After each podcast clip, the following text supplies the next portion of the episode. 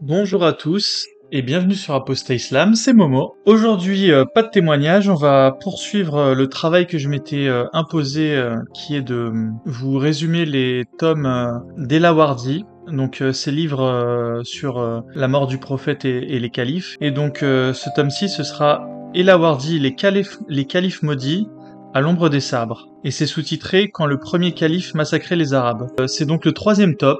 Le premier tome euh, nous parlait de la mort du prophète. On a appris par exemple euh, que avant de mourir, le prophète vivait déjà dans un climat très délétère. Il était menacé par les siens en fait. Euh, il savait pas vraiment d'où venaient les menaces, mais il y avait vraiment des dissensions. peu avant de mourir, il avait perdu une grosse bataille contre les Byzantins donc euh, ça avait freiné son, son expansion. Et euh, voilà, on n'a jamais vraiment su s'il était mort empoisonné. Euh, ça n'a jamais été très clair la mort du prophète. Donc ça, c'était le premier, le premier tome d'Elawardi. Le second comprenait de quelle manière Abou Bakr avait pris le pouvoir aux côtés d'Omar. Donc là aussi, on s'est rendu compte que, contrairement à la, fable musulmane, euh, les choses n'étaient pas du tout évidentes. Abou Bakr n'était absolument pas euh, favori à la succession, même si euh, il était l'un des nombreux prétendants au titre de calife. Enfin, un titre d'ailleurs qui n'existait pas. Hein. Il n'y avait pas de calife avant chez les Arabes. C'est un titre qui a été créé ex nihilo, si je puis dire. Et du coup, on, s'était laissé sur ce second épisode que j'avais enregistré. Donc, je vous conseille d'écouter les deux premiers épisodes, sinon vous n'allez pas vraiment suivre correctement le, troisième. Du coup, euh, dans ce troisième épisode, on va parler de ce qu'on a appelé euh, les guerres d'apostasie. Donc, euh, faut d'abord savoir que les guerres d'apostasie, moi je me souviens quand j'étais plus jeune, j'en avais déjà entendu parler à la mosquée. Voilà, on savait qu'Abou Bakr, il avait passé ses deux années de règne à combattre euh, les apostats. Euh, on nous expliquait que quand le prophète était mort, euh, une partie des musulmans s'était rebellés, avait quitté l'islam et donc lui avait dû les remettre dans le droit chemin. Et en fait, finalement, voilà, la fable nous, en tout cas moi, elle me contentait. Je pense qu'elle contentait, elle contente encore tous les musulmans d'ailleurs. voilà, on se dit que il y avait des faux musulmans, des hypocrites, et donc ils ont profité de, de la mort du prophète pour pour euh, se révéler euh, dans leur grande hypocrisie euh, au grand jour, voilà, montrer que qu'ils n'étaient de toute façon pas des musulmans et qu'ils méritaient que ça de se faire remettre dans le droit chemin et c'était le sort qu'on réservait aux, apostats. Donc finalement les, les musulmans ont pas tellement d'empathie pour cette période, du coup ils vont pas chercher plus loin.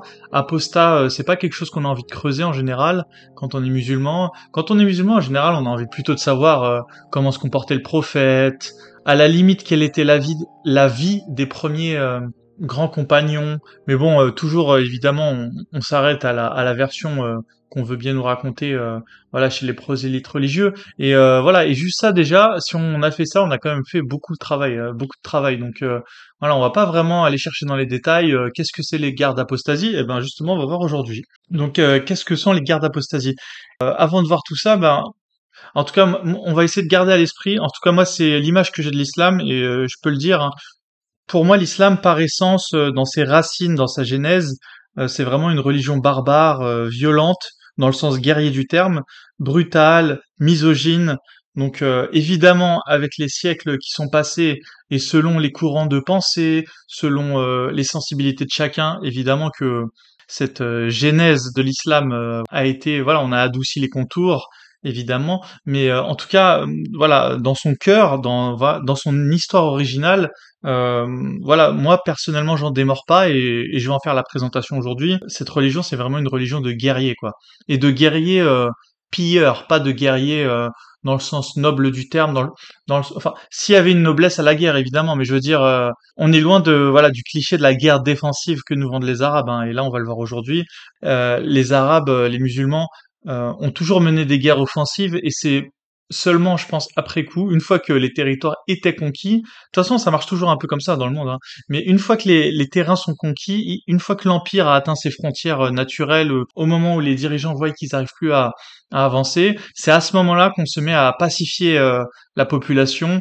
Et c'est souvent comme ça. Hein. C'est ce qui s'est passé avec l'Empire romain. Voilà, les Romains pouvaient pas avancer plus loin. Il y avait les Perses d'un côté, le désert du Sahara de l'autre, euh, le nord de l'Europe avec les Germains, voilà, au nord les, les, les Romains pouvaient pas plus, plus avancer que ça, et c'est comme ça qu'est arrivé, à mon avis, euh, le christianisme. Voilà, une, une, religion qui apaise quand même euh, les mœurs, euh, qui rend quand même plus doux que, je pense, le paganisme des Romains originaux avec leurs dieux guerriers. Donc, je pense que c'est un grand classique de, de, tous les empires. Hein. Et les musulmans, voilà, les musulmans n'ont pas fait défaut à cette théorie, voilà. Donc, au départ, c'était une religion violente et puis ensuite ça s'est adouci jusqu'à ce qu'aujourd'hui on nous vende la violence initiale comme une violence euh, de défense. Hein. Les, Arabes se sont défendus euh, jusqu'à Poitiers quoi. Et ben on va voir aujourd'hui que pas du tout. Donc en fait les guerres d'apostasie, il faut savoir qu'elles n'étaient qu'en partie très infime des guerres des guerres d'apostasie. Hein. C'était surtout euh, des, guerres tribales, une guerre civile en fait entre Arabes tout simplement, qui a été gagné à la fin par les musulmans. Et ça, Avant de commencer, il faut aussi avoir un, en, tête un hadith du prophète qui est euh, sachez que le paradis se trouve à l'ombre des sabres. Donc c'est un hadith authentique, ultra connu, euh, qui, qui va prendre tout son sens, euh, vous allez le voir. Franchement, il faut être quand même tordu à mon avis pour dire que ce hadith n'est pas guerrier. C'est voilà, c'est vraiment le hadith guerrier par essence, et il a vraiment forgé à mon avis la, la mentalité des premiers musulmans. Même si aujourd'hui, voilà, on, on tendrait à nous faire oublier, voilà, à nous dire qu'il y a le petit djihad, le grand djihad. Enfin voilà, vous, connaissez ces, ces entourloupes. Du coup, petit rappel, Abou Bakr euh, est calife, mais il est un calife, euh, si je dirais, euh, mal élu. C'est un calife qui a été élu certes par les, personnes présentes à Médine, donc au moment de sa de son couronnement, c'est un, calife qui ne tient finalement que Médine. Alors il va tenir Médine, la Mecque et Taïf, qui sont les trois villes qui vont euh, voilà dès le début euh, lui être entre guillemets fidèles et en fait euh, faut savoir qu'Abou Bakr c'est pas du tout un grand notable Quraishite mais quoi c'était pas du tout le numéro 2 du prophète. Donc ce qui va se passer c'est que au départ en fait la plupart des tribus arabes alors certes une partie va apostasier ça c'est pas faux euh, mais en fait, euh, la majorité, euh, voilà, il, faut pas avoir peur des mots. La majorité des, tribus arabes n'apostasient pas en fait. c'est simplement qu'elles ne reconnaissent pas Abou Bakr. Alors pour de bonnes et de mauvaises raisons. Il y en, a certaines qui, qui le reconnaissent pas parce qu'elles voient pas en lui le successeur naturel du prophète. Et il y en a d'autres qui le reconnaissent pas de bonne foi, si je puis dire. Elles se disent euh, voilà, nous on a porté allégeance au prophète, et ça c'était très important en effet chez les Arabes de porter allégeance et ensuite de respecter son pacte d'allégeance. Mais euh, elles disent, nous on n'a jamais, euh, voilà, porté allégeance à allégeance à Abou Bakr. Donc par défaut, on va dire, elles refusent de, de se plier à lui. Euh, sachant encore une fois qu'il n'était pas du tout naturel que ce soit lui le, successeur. Du coup, Abou Bakr va quand même commencer par euh, tendre la main, si je puis dire. Il va commencer en fait à, demander à toutes les tribus arabes de payer la zakat. Et euh, du coup, comme je vous ai dit, à part la Mecque, Médine et Taïf, personne va, va accepter de payer la zakat. Donc voilà, à mon avis, la zakat à l'époque, c'était pas les 5 euros qu'on donne aujourd'hui à la mosquée. Hein. Je pense que pour refuser de la payer, je pense que la, la somme devait être plus importante pour les gens de l'époque. Et du coup, euh, voilà, ils ont refusé de la payer. Et à partir de là, bah, Abou Bakr se, retrouve face au premier dilemme qui est, euh, moi en tant que calife, je dois me faire respecter. Donc, euh, qu'est-ce que je vais faire bah, Je vais aller demander à ce que les tribus me rendent hommage. Donc, faut savoir aussi qu'à la mort du prophète, juste avant de mourir, le prophète avait lancé une expédition. Alors, monsieur le prophète, dans toute sa mégalomanie, avait décidé de lancer une expédition contre Byzance donc euh, voilà, rien de moins. Donc il avait décidé d'aller attaquer euh, Constantinople et euh, à la tête de ses troupes, il avait envoyé Oussama ibn Zaïd, alors Ibn Zaïd, parce que c'est le fils euh, de son esclave euh, Zaïd, le, fameux esclave qui a donné sa femme euh, en cadeau au prophète, voilà, et Zaïd qui était le, fils adoptif du prophète. Donc voilà, donc il envoie ce fils de 19 ans à la tête des troupes. Hein. Donc c'est un peu une lubie du prophète, personne n'avait compris à l'époque. Ça faisait partie du climat de contestation qu'il y avait. Hein. Je pense que le prophète c'était quand même un, gars quand même assez excentrique.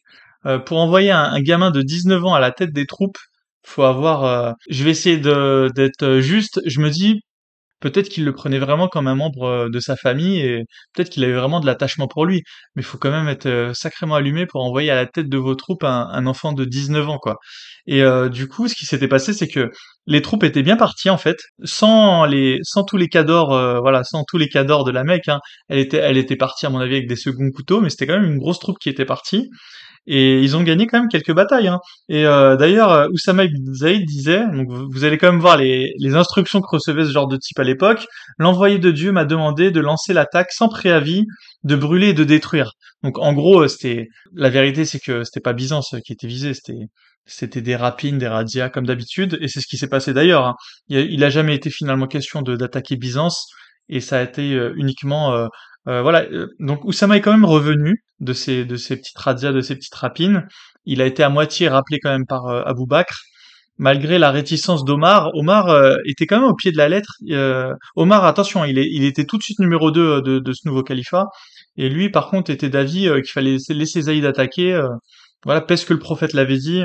Omar, on peut pas lui enlever que voilà, les paroles du prophète étaient quand même sacrées. Hein. C'est le, je pense qu'au final, Omar, c'est celui qui, aura, qui sera de toute façon euh, toujours le plus proche de l'opinion euh, du prophète euh, telle qu'il pensait, en tout cas qu'elle était. Alors qu'Abou Bakr est quand même une personne beaucoup plus pragmatique dans ses décisions. Il n'hésite pas, il va pas hésiter d'ailleurs à, à faire des choses qui, qui sont quand même euh, islamiquement parlant assez douteuses. Enfin voilà, il va vraiment, c'est vraiment un Abou Bakr, c'est vraiment le, le, le chef euh, de gouvernement pragmatique, euh, comme je pense Machiavel aurait aimé les avoir. Du coup, on va pas oublier que voilà, il rappelle ses troupes. on va pas oublier qu'il est quand même, il a quand même une opposition assez forte à ce moment-là de pas seulement de, bah, des tribus arabes, mais même de la famille du prophète. Hein.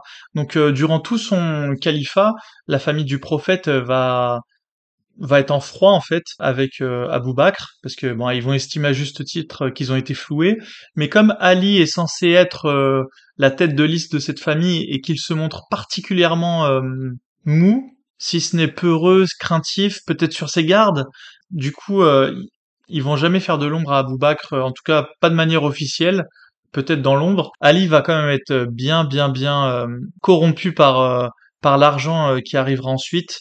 Ils seront arrosés d'argent, de femmes, d'esclaves. Je pense que voilà, Abou Bakr a été comme encore une fois assez intelligent et il va vite acheter la famille du prophète. Comme d'ailleurs il va acheter Abou Sofiane en, en donnant un poste de général à son fils Yazid pour partir euh, attaquer euh, la Syrie. Et donc là, on va commencer sur les attaques. En fait, ce qui va se passer, c'est qu'Abou Bakr va, former plusieurs euh, généraux, et avec à chaque généraux, il va donner des troupes. Et en fait, il va leur demander de d'aller attaquer en fait bah, toute l'Arabie en fait, selon le modus operandi suivant. Donc, il va leur dire, vous allez dans les villages et vous allez voir si il y a l'appel à la prière qui est fait. Et si l'appel à la prière est fait, on va considérer que c'est un village musulman. Et du coup, vous allez voir les, chefs de village, vous leur demandez la zakat. S'ils refusent de payer la zakat, ben là, vous les attaquez, euh, voilà, comme si c'était une tribu mécréante. Donc ça, c'est le cas numéro 1. Le cas numéro 2, c'est euh, l'appel à la prière n'est pas entendu par les généraux. Et du coup, à ce moment-là, vous allez attendre la nuit. Et ensuite, à la nuit tombée, vous attaquez, euh, voilà, sans, sans sommation. Il n'y a, y a aucun, aucune histoire d'honneur ou de...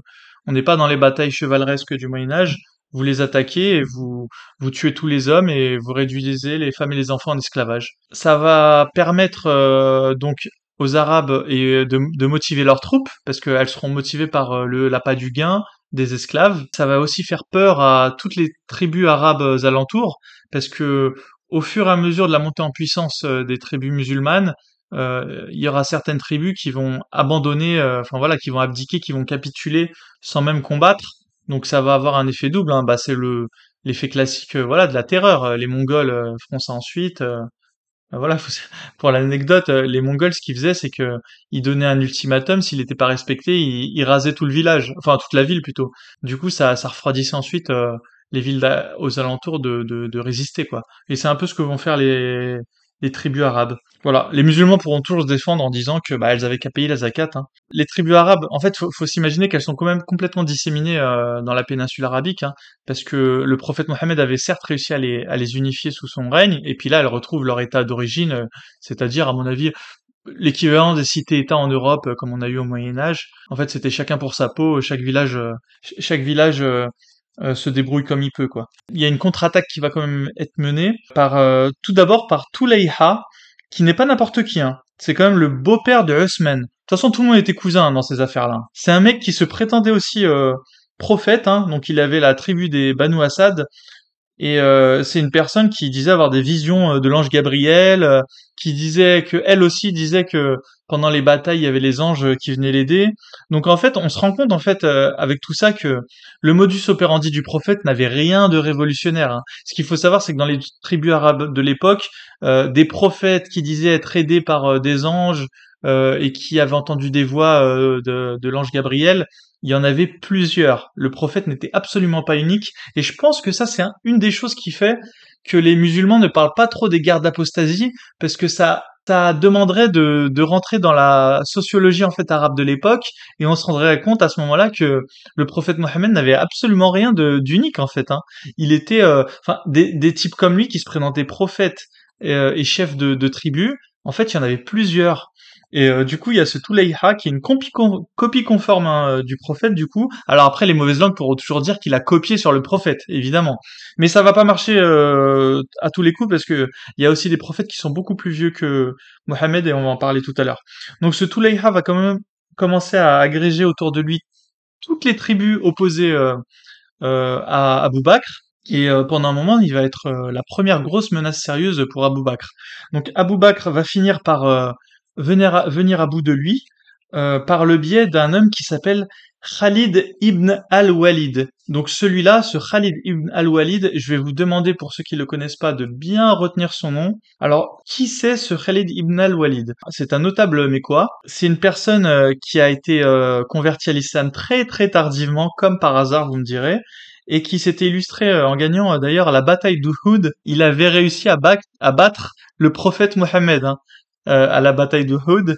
Et par la suite, il va réussir à, à briller, on va dire, aux yeux du prophète, en évitant la défaite totale euh, à la fameuse bataille dont je vous parle au début de Mouta contre les Byzantins. C'est la bataille dont je vous avais dit que les musulmans ont failli ne pas se relever. Euh, en fait, ils ont tenté vers la fin du, du règne de, du, prophète de combattre les Byzantins. Ils se sont, ils se sont, voilà, ils ont, il y a une grosse défaite, mais qui a été quand même atténué par euh, ce fameux Khalid ibn al-Walid, qui à ce moment-là, voilà, a vraiment pris ses lettres euh, de, noblesse, euh, jusqu'à ce que le prophète lui-même le surnomme le glaive dégainé de Dieu. Donc voilà, c'est pas rien quoi. Cette personne, vous allez voir ensuite, elle va un peu partir en vrille. Donc donc ce Khalid ibn al-Walid, ça va être à partir de, de la victoire qu'il aura sur le fameux Toulayha, le prophète, euh, Khalid ibn al-Walid va vraiment prendre ses lettres de noblesse. À, partir de là, ça va devenir un peu le, le général phare euh, d'Abou Bakr, vraiment le, le, général dont Abou Bakr refusera à tout prix de, de, se séparer. Et, euh, et c'est lui qui va réussir à, à conquérir la plupart euh, des territoires arabes en fait. Mais euh, avant de continuer sur Khalid ibn al-Walid, je vais quand même vous parler d'un type qui s'appelle Al-Fujah, donc l'impromptu. Donc euh, son surnom lui vient du fait qu'il peut qu'il pouvait attaquer les caravanes voilà de manière impromptue voilà sans sommation. En gros, c'était un un, un en chef arabe quoi. Et ce type-là pareil hein, ça a été un, un musulman converti de la vraiment de la, de la dernière heure et en fait, il va venir voir Abou Bakr donc il va lui dire, écoute, euh, certes, je suis un ancien voleur de caravane, euh, voilà, ma, réputation précède, hein, je vais pas te la faire à l'envers, je suis un escroc, mais euh, voilà, si tu m'aides, je vais, je vais t'aider à aller combattre le, le, fameux Touleiha. Et euh, Abou Bakr, évidemment, va hésiter, va se dire que ce, ce type-là, c'est quand même un escroc notoire. Il va quand même finalement accepter de lui donner des armes, sachant que voilà au début Abou Bakr des armes il en avait pas à, foison. Je pense vraiment que au, tout début Abou Bakr était quand même assez acculé et il n'hésitait pas à s'entourer d'escrocs euh, là où je pense euh, d'autres personnes plus saines d'esprit ne, l'auraient pas fait. Mais on voit que finalement Abou Bakr est un, calculateur. Euh, enfin voilà l'islam c'était c'était juste finalement un prétexte. Hein. lui ce qu'il voulait c'était étendre son pouvoir. Il était prêt à, à s'allier aux dernières au pire des racailles quoi. Bah finalement le karma va lui répondre. Hein. Ce Al Fujah, l'impromptu, va va se retourner contre Abou Bakr avec les armes que Abou Bakr lui avait données. Il va s'allier avec euh, bah, les ennemis euh, des musulmans Et finalement, bon, il sera quand même rattrapé, il sera capturé. Que se passera-t-il pour lui à votre avis? Est-ce qu'il sera, je sais pas moi, pendu, mis à mort Eh ben non, il sera brûlé vif. Donc euh, les musulmans qui vont nous raconter que brûler c'est interdit, c'est juste le châtiment de l'enfer, euh, faut pas faire ça. Eh ben Abou Bakr, le premier calife, a brûlé une personne certes qui le méritait. Je veux dire, je suis pas en train de prendre la défense de ce type-là, c'était c'était c'était une ordure, euh, mais comme tous, hein. Là ils sont entre ordures en vrai, en vrai. Hein. C'est juste la loi du plus fort, quoi. Mais voilà, c'est la fameuse punition de de la mise à mort par le feu elle a été faite euh, par Abou Bakr. Alors je dis pas qu'il l'a fait tout le temps, je dis pas que c'était une habitude, mais euh, voilà, c'est pas sorti d'un chapeau euh, magique, ça sort pas de nulle part. voilà, lui-même l'a mise en application cette peine de, du bûcher. Donc voilà. Du coup, revenons sur notre fameux Khalid ibn al-Walid. Alors ce fameux Khalid ibn al-Walid, ça va vraiment être voilà la pièce maîtresse d'Abou Bakr. Il va réussir vraiment à c'est vraiment lui qui va réussir à conquérir la plupart des territoires. Et euh, c'est marrant parce que moi, avant, quand on me parlait des guerres d'apostasie, moi je pensais que c'était Abou Bakr qui était à la tête. Mais en fait, faut vous imaginer quoi? Il faut vous imaginer qu'Abou Bakr était à Médine. Alors je vais pas dire tranquille, il est en train de voilà, il est dans ces petits complots euh, de, de cours avec Omar à ses côtés. Euh, voilà, et je pense qu'il s'occupait de euh, regarder que la famille du prophète ne prenne pas sa place, mais c'est tout. Mais en fait, euh, sur le terrain, c'était Khalid ibn al-Walid qui a fait tout le travail, en fait. Donc quand on nous parle des guerres d'apostasie menées par Abu Bakr, ça me fait rigoler, quoi. C'est, en fait, c'est Khalid ibn al-Walid qui a gagné la plupart des batailles. Dans le livre, voilà, c'est un livre assez soporifique au final, hein, parce qu'en fait, c'est bataille sur bataille. Voilà, en fait, une fois qu'on nous a raconté une bataille, on nous les a toutes racontées, quoi. Après, il y a que le nom qui change, les intervenants, un détail par-ci par-là. Mais euh, voilà, en gros, euh, les batailles, elles sont émaillées de bavures, de viols, euh, de meurtres, de meurtres de musulmans d'ailleurs. Hein. Des fois, les musulmans se tuent entre eux. Alors parfois, ça, ça fait plus ou moins des secousses. Omar, il est assez au pied de la lettre. Il dit que non, les musulmans, faut pas qu'ils se tuent entre eux. Mais bon, au final, quand tu lances tes troupes pour aller pacifier l'Arabie, c'était sûr dès le départ qu'il allait avoir des bavures en tout genre, et ça a pas du tout loupé. Donc c'est un peu facile ensuite d'aller se plaindre que Khalid ibn al-Walid a, est parti en vrille. Mais euh, il faut dire que c'est quand même un sacré tordu, quoi. Il, est, il a même été, euh, il a même mené des actes de cannibalisme. Lui aussi a brûlé d'ailleurs euh, vif des prisonniers. Donc vraiment, vraiment, Khalid ibn Walid, un grand stratège, un grand chef de guerre. Mais voilà, selon les standards du 21e siècle, une grosse ordure, quoi. Mais ce genre d'ordure par le premier calife de l'islam, il a dit de lui que plus aucune femme ne sera capable de mettre au monde un homme comme Khalid. Donc euh, voilà, Khalid c'était quand même euh, au final euh, l'archétype du musulman, voilà, du guerrier. c'est vraiment ça que l'islam voulait créer en fait. l'islam à l'origine. Hein. Ensuite, on va pas revenir sur 15 siècles d'islam, mais moi je peux vous garantir que l'islam du 7e siècle, c'est c'était des mecs comme Khalid ibn al-Walid qui qui devaient en sortir quoi. C'était logique et c'est ce qui est arrivé. Et euh, du coup, Khalid euh, ensuite va, va continuer ses victoires. Il va vraiment enchaîner les victoires et il va se retrouver face à face ensuite avec euh, le gros ennemi de l'époque, qui était le prophète Moussaïlima, qui était, on va dire, le pendant du prophète Mohammed. Euh, voilà, il, disait même que la moitié de l'Arabie est à toi, la moitié de l'Arabie est à moi. Euh, d'ailleurs, euh, le prophète Mohammed, au lieu d'aller attaquer les Byzantins, il aurait mieux fait de l'attaquer lui, mais non, il l'a jamais fait. En tout cas, il l'a jamais, il l'a jamais vaincu. Preuve, s'il en est, que ce Moussaïlema était redoutable. D'ailleurs, ce Moussaïlema, il était à la tête de dizaines de milliers d'hommes, donc c'était vraiment un, gros morceau. Et à ce moment-là, en fait, il va s'allier encore à une prophétesse, parce qu'il y avait aussi des prophétesses à l'époque, prophétesse qui s'appelait Sedja, et euh, juste pour revenir euh, rapidement sur Moussaïlima, il était surnommé Ar-Rahman. Donc ça vous rappelle euh, Ar-Rahman, voilà. Euh, et d'ailleurs, euh, il y a beaucoup de personnes qui ont ensuite dit que le prophète s'était peut-être inspiré de, en grande partie du travail de Moussaïlima. D'ailleurs, là, il n'y a pas l'excuse que que j'avais dit tout à l'heure. Là, cette fois-ci, Moussaïlima était beaucoup plus âgé que le prophète Mohammed. Donc, euh, sa prédication était vraiment antérieure. Et là, on peut pas dire que c'est une personne qui s'inspirait de lui, voilà, parce que je vois tout de suite arriver la défense des musulmans, quoi. c'est juste pour dire que une personne comme le prophète Mohammed, c'est quelque chose de courant à l'époque en Arabie. Et du coup, euh, ce Moussaïlima, comme je vous ai dit, était très redoutable, et il était si redoutable qu'il va d'ailleurs euh, réussir à battre Ikrima, qui est le cousin de, Khalid ibn al-Walid. Donc Ikrima ibn al-Walid euh, va se faire battre par... parce qu'il y a aussi des défaites hein, chez les musulmans. C'est pas c'est pas seulement des victoires. Hein. Les victoires, c'est Khalid ibn al-Walid qui les a, et les gens autour de lui, c'est beaucoup de défaites souvent. ceci dit, Ikrima, bon, je vais pas, faut pas, on va pas jeter bébé avec l'eau du bain. Il, va quand même réussir derrière à, à conquérir le Yémen, donc ce qui est pas rien. voilà, on peut quand même mettre ce fait d'armes à, ce fait d'armes à, voilà, à son actif. Et au final, euh, avec ah, donc après cette défaite, euh, bah, cette fois-ci, euh, en fait, ce qui se passait souvent. Je vais vous, je vais vous expliquer, c'est que Khalid ibn al-Walid, enfin, gagnait des batailles. Il y avait beaucoup d'horreur. Omar s'en plaignait auprès d'Abou Bakr. Et ensuite, euh, Abou Bakr passait, passait un petit savon à Khalid ibn al-Walid. Ensuite, voilà, il lui disait, en gros, il, avait carte blanche, hein, faut pas se mentir. Hein. Omar était assez jaloux de Khalid ibn al-Walid parce que Omar même si c'était une brute, c'était un bagarreur, c'était pas un guerrier en fait. C'était pas un guerrier, c'était même un, c'était même d'ailleurs un peureux à la guerre. Euh, il a, il a même fui euh, des batailles, hein, Omar. Hein, donc euh, c'était pas, c'était pas un grand guerrier. Et je pense qu'il était jaloux tout simplement. Hein, faut pas chercher midi à 14 h Donc Khalid ibn Walid va combattre Moussaïlima. Et, et, ce qui est assez amusant, c'est que alors ça a été une grosse bataille, beaucoup de morts. D'ailleurs, c'est suite à cette grosse bataille avec beaucoup de morts et avec beaucoup de récitateurs du Coran que Omar va va décider de recueillir euh, les parties du Coran euh, par Zaïd ibn Tabit et de créer le premier euh, mouchaf, le premier recueil de textes coraniques. Hein. Donc en fait, c'est pas du tout à la semaine. Hein. C'était déjà une idée qui était antérieure. C'est une idée d'Omar à la base. On peut lui, on peut lui, voilà, donner ce crédit, qui avait décidé de faire ça. Et en fait, ça a été suite à la, cette fameuse bataille contre Moussaïlima. Et c'est amusant parce que celui qui a tué Moussaïlima, ça va être un esclave abyssin et euh, c'est le même esclave qui avait tué Hamza, l'oncle euh, du prophète, euh, qui était mort dans la fameuse bataille perdue de Uhud. Donc voilà, ce, cet esclave aura vraiment réussi à, à tuer des, des, des, des, gros bonnets arabes de l'époque. Hein. donc comme quoi on pouvait à l'époque être esclave et, et monter en grade. comme, enfin, Ceci dit, il est quand même resté esclave jusqu'au bout, hein, donc euh, c'est, il était peut-être plus utile à ce poste-là.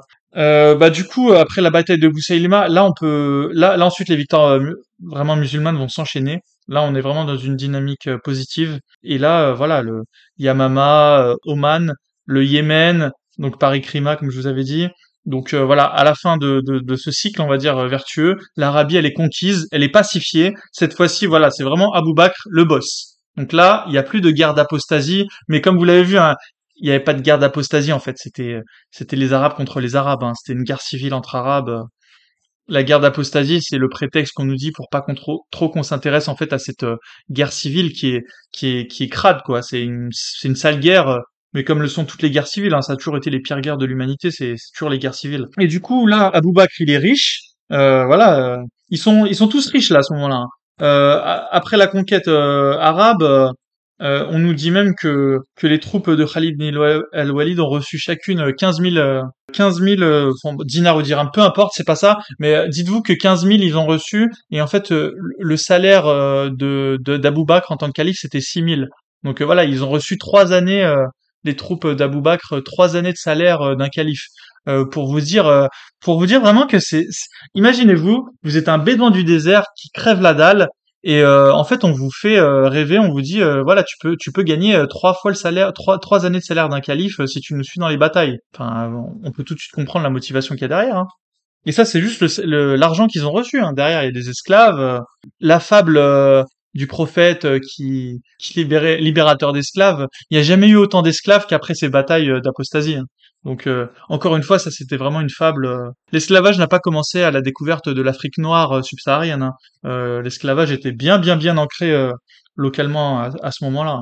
Et du coup là, Bakr, il est riche, il a pacifié l'Arabie, il a techniquement plus d'ennemis. les Byzantins et les Sassanides, les Perses, se sont fait la guerre quelques années avant. Elles ont plus envie de faire la guerre, elles sont pas une menace on pourrait se dire que Abou Bakr va commencer à gérer son, son palais, il va peut-être commencer à, à faire venir euh, des intellectuels à sa cour, il pourrait commencer à, à, ériger des, des, grandes mosquées, enfin voilà, ça pourrait être un, un calife bâtisseur, j'ai envie de vous dire. Soit bâtisseur, soit intellectuel, soit les deux. Eh ben non, euh, qu'est-ce qu'il va faire? Il va décider de, de s'étendre. Donc cette fois-ci, ça va être des guerres de conquête euh, vraiment dans le sens premier du terme. Hein. Il, va, il, va, il va commencer par l'Irak. Euh, donc voilà. Donc quand on nous dit que les Arabes n'ont fait que se défendre, franchement, je dois admettre que je veux bien au départ pour Abou Bakr sa situation de départ. Je, je, peux me mettre à sa place et euh, je peux admettre que le que l'histoire de guerre d'apostasie, euh, voilà, même si comme on l'a vu, c'était pas vraiment ça. Je peux voilà, je peux accepter la pilule qu'on tente de nous mettre. Mais ensuite derrière, c'est des guerres de conquête pures et simples. Donc franchement, les guerres de, de défense, enfin voilà, ça me fait rire un peu doucement. Et du coup, il faut penser que l'Irak de l'époque, c'est pas l'Irak qu'on regardait, qu'on a vu à la télé avec George Bush et tout. Hein. C'était une Irak fertile, verdoyante, c'était euh, voilà, c'était. Euh, on nous dit que l'herbe était si euh, abondante que qu'elle en était noire. Enfin, bon, c'est encore les images d'Arabes de l'époque, mais en tout cas voilà, c'était vraiment des. Faut imaginer des, plaines verdoyantes. C'était vraiment l'Irak à son apogée quoi. Et évidemment, qui dit Irak à son apogée dit argent à se faire et, et voilà et, et, du coup Khalid ibn al-Walid va être envoyé du coup en Irak pour mener toutes ces guerres. Plus ou moins en parallèle, il y a la campagne de Syrie qui se met en place. Et d'ailleurs, euh, quelle est la promesse euh, Alors, l'Irak, c'était les, voilà, clairement, il y avait de l'argent à se faire, euh, les greniers étaient pleins. Et la Syrie, ça va plutôt être en promesse les blondes des Roums. Donc voilà, les, il y avait déjà, il y avait ce cliché, c'est les Arabes que les, les Byzantins avaient des blondes. Des... Je pense que c'était des esclaves qui devaient déjà ramener à ce moment-là de des pays d'Europe de l'Est. Et euh, voilà, et, là-bas c'est c'est pour les femmes quoi. Faut faut imaginer hein, pour un arabe de l'époque une blonde euh, c'est quelque chose euh, je pense qu'on n'a pas vu souvent quoi. Et du coup bah ça attire, ça attire le chaland, ça attire le, le jeune musulman en quête d'un avant-goût du paradis. Alors ce qui va se passer c'est que la campagne de Syrie qui s'est menée plus ou moins Alors en fait c'est pas qu'elles se sont menées plus ou moins en même temps, c'est que Khalid ibn al-Walid quand il arrive en Irak, il rentre comme dans du beurre. Il, il c'est victoire sur victoire les, les Perses sont complètement euh, sont complètement à l'ouest, ils sont complètement affaiblis en fait de, de leur guerre précédente contre les Byzantins, et du coup c'est victoire sur victoire, donc du coup il n'y a pas grand chose à en dire, euh, si ce n'est qu'il va s'en mettre plein les poches. Côté syrien, bah, les généraux sont moins efficaces, et du coup euh, bah, il y, a, y, a, y, a, y a des défaites. Il y a une défaite de Khalid ibn Saïd, qui est quand même euh, le quatrième converti euh, musulman, donc c'était pas n'importe qui. Enfin voilà, je veux dire, c'était pas un général de, de pacotille qu'on était parti envoyer. On était quand même parti envoyer du lourd en Syrie. C'était c'est une personne pour l'anecdote qui, lorsqu'il s'était converti à l'islam, donc dès le début, hein, avait donné ses esclaves euh, au prophète. Évidemment, là, on ne dit pas derrière si le prophète les a libérer tous ces esclaves, mais j'ai envie de dire, pourquoi donner ces esclaves si on compte derrière les libérer, autant les libérer soi-même. Donc euh, non, je pense que le prophète a dû garder les esclaves pour lui, soit pour les revendre, soit pour euh, pour bah, s'occuper de la, la maisonnée. Hein. Euh, donc voilà, pareil, le, cliché du prophète libérateur d'esclaves, on y reviendra deux fois. Et en tout cas, ce Khalid ibn Saïd va, bah, perdre, va perdre contre les Byzantins. Et du coup, bah, Khalid ibn al-Walid va être appelé à la rescousse en fait. en fait, c'est toujours ça. Hein, il est toujours appelé à la rescousse même si on l'aime pas, voilà, bah c'est le c'est le voilà, c'est le c'est le gars fiable. Hein. Donc en fait, il va quand même réussir à traverser un désert en, en un temps record pour aller ensuite euh, bah, mener des victoires euh, contre les Byzantins. Ça fait un peu penser à, à la traversée de Napoléon euh, des Alpes. voilà, bah, il y a eu la traversée de Khalid ibn al-Walid du désert, enfin d'un désert qui sépare la Syrie et l'Irak. Enfin, l'Irak et la Syrie, du coup. Il y a rien à dire. Hein. Khalid ibn al-Walid, ça devait être un type téméraire, voilà, dont que les troupes voilà, devait adorer euh, et lui faire une confiance aveugle. Ça a été euh, vraiment le grand général de l'époque. Après les chiffres, franchement, il faut les prendre comme euh, faut les prendre comme ça pour l'anecdote. Hein. Il faut pas. Mais en tout cas, il va avoir une espèce de gros combat entre Khalid ibn al-Walid et, les, et, les, Byzantins. Euh, 100 000 Byzantins contre 30 000 musulmans. Donc, euh, faut, faut imaginer à l'époque, c'était des chiffres énormes, quoi. Euh, et ben, Khalid ibn al-Walid à 1 contre 3 va réussir à gagner. Hein il va réussir à gagner et ensuite euh, bah, il avait prévu de conquérir Damas, mais malheureusement il va être stoppé net euh, dans sa conquête de Damas par euh, bah, le fait que Abou Bakr est malade. Donc il va donc du coup il va il va il va rentrer à Médine. Du coup il va désigner bah, il va il va il va désigner en fait Omar. En fait, alors comment il va désigner Omar Abou Bakr? Il est mourant, il sait qu'il va mourir, tout le monde se doute qu'il va mourir. Pareil que le prophète, on ne sait pas vraiment si c'est un empoisonnement, on ne sait pas vraiment c'est pas clair. Et ce qu'il va faire, il va appeler euh, les principaux compagnons, et surtout deux d'entre eux, les plus riches en fait, toujours hein, politique, pouvoir, euh, argent, euh, ça c'est même chez les musulmans de la première heure, ça le triptyque était déjà présent. Il va appeler Abdurrahman ibn Auf, donc qui est qui est pas n'importe qui, hein, c'est l'un des dix premiers au paradis par le prophète Mohammed. Hein. Donc en gros, on peut se dire que la vie de cette personne, bah il faut la prendre, voilà, bah, comme euh, celle d'une personne fiable, quoi. Et donc, euh, Abou Bakr, il va lui poser cette question, il va lui dire, bah, qu'est-ce que tu penses de, voilà, de la nomination d'Omar que je compte faire, sachant que dans les faits, Omar était déjà calife euh, depuis longtemps, en fait. C'était lui qui prenait toutes les décisions. Abou Bakr était, faisait pas grand chose finalement. C'était, vraiment Omar euh, qui était aux manettes. hein. Et euh, il, il va lui dire, euh, bah, je dois t'avouer que je le trouve très violent. Imaginez qu'un musulman de l'époque, on lui demande euh, son opinion sur un autre musulman, et il vous répond qu'il trouve cette personne très violente. Selon, enfin, je vous laisse, euh, voilà, nous on est au 21e siècle, quelqu'un de violent, euh, euh, voilà, vous avez à peu près le schéma en tête, mais pour un arabe de l'époque, pour désigner quelqu'un de violent, il fallait vraiment que ce soit une brute de la pire espèce selon les, les notre vision d'aujourd'hui, quoi. Et bah voilà, donc Abou Bakr va répondre, bon, je suis sûr que le jour où il sera au pouvoir, il changera de comportement.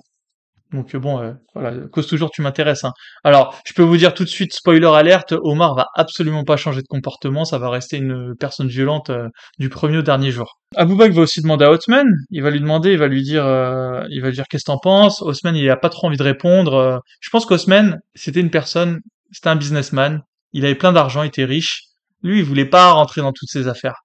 Donc il va lui dire euh, son fond est meilleur que son apparence. Donc voilà vraiment la, la, la réponse qui veut rien dire. Son fond est meilleur que son apparence. Alors oui, euh, certes Omar il était mal habillé, c'était voilà c'était notoire. Enfin, mais en vrai c'est une réponse euh, c'est une réponse creuse. Hein. Macron pourrait faire les mêmes euh, de nos jours. hein. Donc euh, voilà donc euh, finalement Aboubakr il va il va ensuite demander à d'autres compagnons de, de rang moindre on va dire. Euh, voilà bon an mal an. euh, en fait je pense qu'il voulait surtout tester que personne ne, ne contestait la légitimité de Omar donc euh, finalement, voilà, il, va prendre Omar. hein.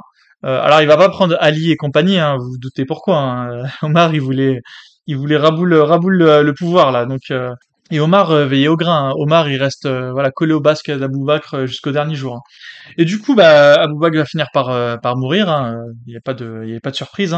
Et euh, Omar euh, calife. Alors son premier discours. Euh, Je vous rappelle le premier discours euh, d'Abou Bakr, c'était euh, j'ai été choisi parmi vous, mais je ne suis pas le meilleur d'entre vous. Voilà, la réponse du politicien euh, pragmatique euh, qui tente de voilà de se faire un peu petit. euh, voilà, moi je suis modeste, je suis comme vous les gars. Non non, Omar c'est changement de style, changement de ton. C'est je vais vous dire deux mots et retenez-les bien. Les Arabes sont comme des chameaux qui doivent suivre leur maître. Et je jure devant Dieu, devant le Dieu de la Kaaba, que je saurai vous mettre au pas. Donc voilà, changement de ton avec sa petite cravache. Là, Omar, c'est un, Omar, c'est un type.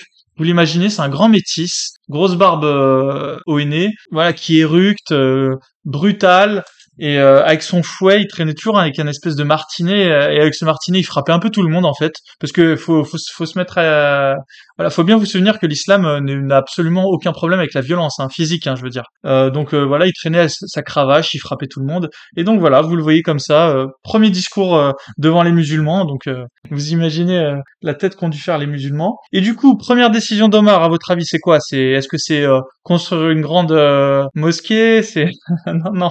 Première décision, c'est limoger Khalid ibn al-Walid. Voilà, le type dont il a toujours été jaloux. Donc, alors, il va s'y prendre de manière un peu, un peu sournoise. euh, il va lui faire à, moitié avouer qu'il a, qu'il aurait euh, tué des musulmans. euh, Khalid ibn al-Walid va, va nier. Bon an mal an, c'est quand même lui le calife. Il décide, il va réussir à le limoger, à l'écarter du pouvoir. Seconde décision. Ça va être quoi à votre avis? Eh ben en fait, en voyant toutes les femmes bah, pleurer la mort d'Abou Bakr, eh ben ça va être de les faire taire. Donc voilà, il va leur dire fermez-la. voilà, les, les femmes qui pleurent, voilà, lui ça l'insupporte. donc donc vous imaginez en fait Aïcha, euh, la fille d'Abou Bakr, euh, voilà, tout tout vraiment tout- toutes les personnes euh, de premier plan qui pleurent la, la mort du calife quoi. Et ben lui qui débarque dans la dans la dans la maison et qui et qui les expulse en fait à, à coups de martinet et voilà et toutes les femmes qui partent en courant et et ce sera ça la seconde décision de Omar. euh. Et donc voilà, ça, ça nous laisse présager un bel épisode 4 où on parlera de- du califat d'Omar. voilà.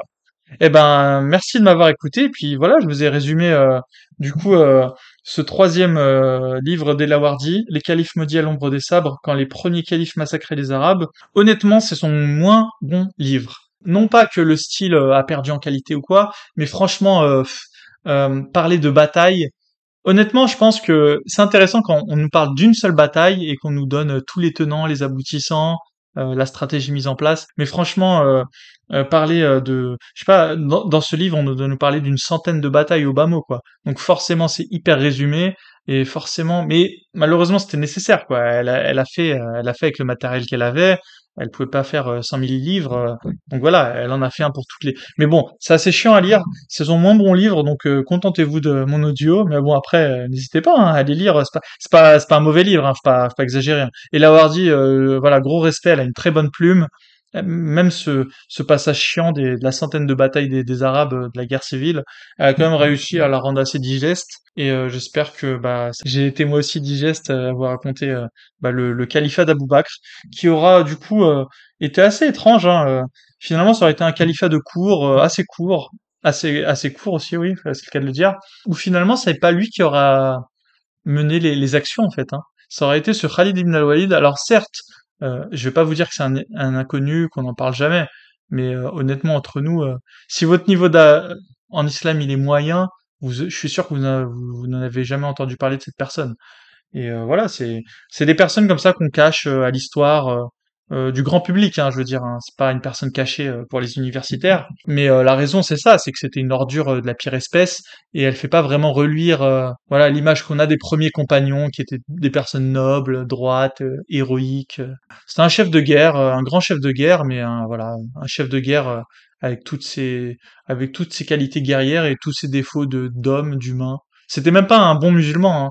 Il, avait une mauvaise connaissance euh, du Coran. Voilà. Mais c'était lui le, finalement le héros de ces guerres d'apostasie, qui n'en était pas du coup euh, vraiment des guerres d'apostasie. Et eh ben sur ce, bah voilà, je vous dis à bientôt pour l'épisode 4, et qui sera dans quelques temps. Et, en parlant de témoignages, bah n'hésitez pas, apostaislam.gmail.com, vous me faites un petit email, euh, voilà, on discute un petit peu, et puis ensuite, bah, si vous êtes un, si votre profil est intéressant, de toute façon vous le savez, hein, si vous avez une histoire intéressante à raconter, ça peut être votre histoire, ou sinon, bah si vous êtes euh, voilà, un petit curieux, une personne qui a, qui a repéré plein de choses à dire euh, sur l'islam, euh, bah voilà, ça peut faire aussi un bon épisode. Donc euh, l'un ou l'autre, votre histoire personnelle ou alors vos recherches personnelles, bah, ça peut faire un bon épisode. Donc vous me contactez sur apostaislam.com. Sinon, évidemment, il y a le Discord. Le Discord maintenant c'est vraiment devenu la plateforme des apostats en France. Hein. voilà, il faut pas avoir peur des mots. Si vous êtes apostat, vous avez envie d'être voilà de, de, vous réunir entre apostats euh, allez sur le Discord, euh, la taverne des apostats. Euh, le lien est en description. C'est une taverne qui a des enfin qui a plein de qualités dans le sens où elle réunit les apostats. On est on est chez nous. Ensuite, voilà, elle a des défauts dans le sens où c'est des humains qui sont dedans, donc il y en a des plus sympas que d'autres. mais je suis sûr que vous allez vous trouver plein de gens qui qui vous ressemblent, qui ont les mêmes centres d'intérêt que vous. N'oubliez pas qu'on cherche toujours des, bénévoles, des personnes prêtes à nous aider. Ça peut être pour pour être accueillante. De toute façon, vous, vous connaissez vos qualités, vos défauts, euh, pour aider la cause des apostats. Voilà, on est vraiment peu nombreux, mais euh, faut qu'on reste soudés. Euh, voilà, un peu comme euh, les 300 Spartiates face à l'Empire perse. voilà, les, musulmans de toute façon sont tellement nombreux que, sauf si on arrive à faire faire une apostasie générale à tous les musulmans, moi, ça me semble très très compliqué. Donc, je pense que le plan, le plan le plus subtil, c'est de réussir à récupérer les musulmans les plus cultivés, les plus intéressants, leur faire comprendre que bah, ils se sont fait flouer, voilà, l'islam est faux. Et si on arrive à, à au moins obtenir euh, voilà, un groupe suffisamment nombreux mais de qualité, ça gommera le fait qu'on est très très peu nombreux. Faut, faut continuer à s'intéresser euh, à l'islam parce que c'est la meilleure manière de le combattre. Sauf si vous avez d'autres idées. Hein. De toute façon, toutes les idées sont bonnes à prendre. Là, on est vraiment embryonnaire, on est vraiment des petits bourgeons de, de résistance euh, à la vague islamique on n'a pas d'argent, donc euh, malheureusement la seule chose qu'on peut faire, c'est avec le jus de cerveau là, avec nos, petits neurones d'apostat, euh, il faut, vraiment réussir à les pressurer, euh, en tirer le meilleur, et, et c'est comme ça qu'on réussira à combattre l'ogre islamique. Quoi. Malheureusement, voilà, moi je peux comprendre que que même pour les pouvoirs, même si les pouvoirs publics se rendaient compte de la menace de l'islam, c'est impossible de, de, combattre de front en fait. Les, les, les, pouvoirs publics préféreront les laisser dans leur pacifier la chose, les colorer en rose LGBT, en espérant qu'ils se calment un peu. Mais euh, voilà, ils prendront jamais le taureau par les cornes. Donc c'est à nous de le faire. Nous, par contre, voilà, nous on est menacés euh, de manière intrinsèque hein, par les musulmans. C'est marrant parce que tout le monde comprend le ça avec les juifs en fait. Les juifs et la Shoah, les, les, juifs se sont rendus compte peut-être avec la Shoah encore plus, hein, s'ils ne s'en étaient pas déjà rendus compte avant, hein, je pense que si, qu'ils étaient euh, de, de, de, de, fait de leur nature juive euh, menacés, euh, menacés euh, voilà dans leur chair. Voilà, on, on, pouvait, je pense qu'à partir de la Shoah, les Juifs ont compris qu'ils pouvaient être tués parce que Juifs. Et d'où ensuite, voilà, fallait pas s'étonner ensuite qu'ils réussissent à créer Israël. Et c'est étrange, mais personne ne comprend que nous, les apostats, on est exactement dans la même situation, quoi. Euh, nous, c'est pas une histoire de race. Par contre, c'est ce serait la différence. Parce que nous, on peut pas dire qu'on est une nouvelle race, qu'on n'est pas une race nouvelle, la race des apostats, quoi. Enfin, pourquoi pas hein, La race des apostats, moi, me semble plutôt euh, assez sympa. Euh, je trouve que c'est des gens plutôt intéressants, plutôt cultivés. Mais voilà, mais en tout cas, on a le même problème qui est que, de manière intrinsèque, on est menacé dans notre essence. Si demain, euh, scénario de science-fiction, hein, les musulmans prenaient le pouvoir en France, eh ben, on, euh, vous imaginez l'État français euh, avec à sa tête des musulmans, on serait menacé immédiatement. Alors vous allez me dire non, mais ça va jamais arriver. Pourquoi pas Mais l'Allemagne, c'était aussi des gens très intelligents dans les années 30. ils ont réussi à mettre Hitler au pouvoir. Donc c'est pas c'est pas de la science-fiction dans le sens où je suis pas en train de vous donner un scénario où, où c'est des extraterrestres qui arrivent, qui, qui débarquent du ciel, quoi. Je veux dire, voilà, bon an, mal an, euh, avec la démographie, avec euh, tout un tas de concours de circonstances, euh, non, c'est ça reste possible. Donc la menace, elle est là, elle est, elle est certes lointaine. Hein. Si la menace était à notre porte, là, là, là, on serait carrément, enfin, là, on serait dans des plans de, de dernier secours, quoi. Je vous dirais, je sais pas, on, on, on part tous en Corse se, se réfugier, quoi, j'en sais. Mais non, mais voilà, c'est une menace de fond. faut la combattre de manière, voilà, sans y mettre trop d'émotion, mais il faut voilà, il faut rester attentif, faut rester, euh, faut combattre la chose euh, avec nos moyens. Euh, voilà, donner quelques heures par jour à la cause des apostats, je pense que c'est important, même pour vous. Hein, si vous n'avez pas grand chose à faire dans votre vie, si votre vie est un peu fade, un peu terne, eh ben venez nous aider, hein, ça, ça, ça, ça, donnera un peu de sel à tout ça, je pense. Et puis si vous, vous avez passé une mauvaise expérience, bah, venez m'en parler. On, on, pourrait aussi, il n'y a pas de souci. Hein. Moi j'estime que voilà, toute critique est bonne à prendre on peut toujours s'améliorer dans la vie, donc euh, et comment euh, mieux s'améliorer que par la critique? Donc euh, venez nous dire ce qui va pas dans le discours des apostats. Si vous êtes musulman et que vous n'avez pas aimé ce que je viens de raconter sur les conquêtes et les guerres d'apostasie, bah, venez m'en parler. On peut. Moi, je n'ai fait que finalement résumer le texte des Lawardi un texte avec lequel je suis en, en, accord total. Hein. Et Lawardi, je rends hommage, c'est une grande femme, mais venez en parler. le, le, dialogue, je pense que c'est une des caractéristiques principales de, des Français. Voilà, moi j'ai bien aimé euh, tirer cette chose euh, là de, de, ma culture française. Euh. avant de mourir, je pourrais penser à ça. voilà, l'envie de débattre, de dialoguer. c'est toujours quelque chose que j'ai aimé et n'hésitez pas. Hein. Donc apostaislam.gmail.com Et je vous dis à très bientôt.